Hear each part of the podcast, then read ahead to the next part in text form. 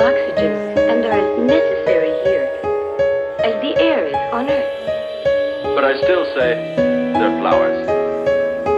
If you like. You sell them? I'm afraid not. But maybe we can make a deal.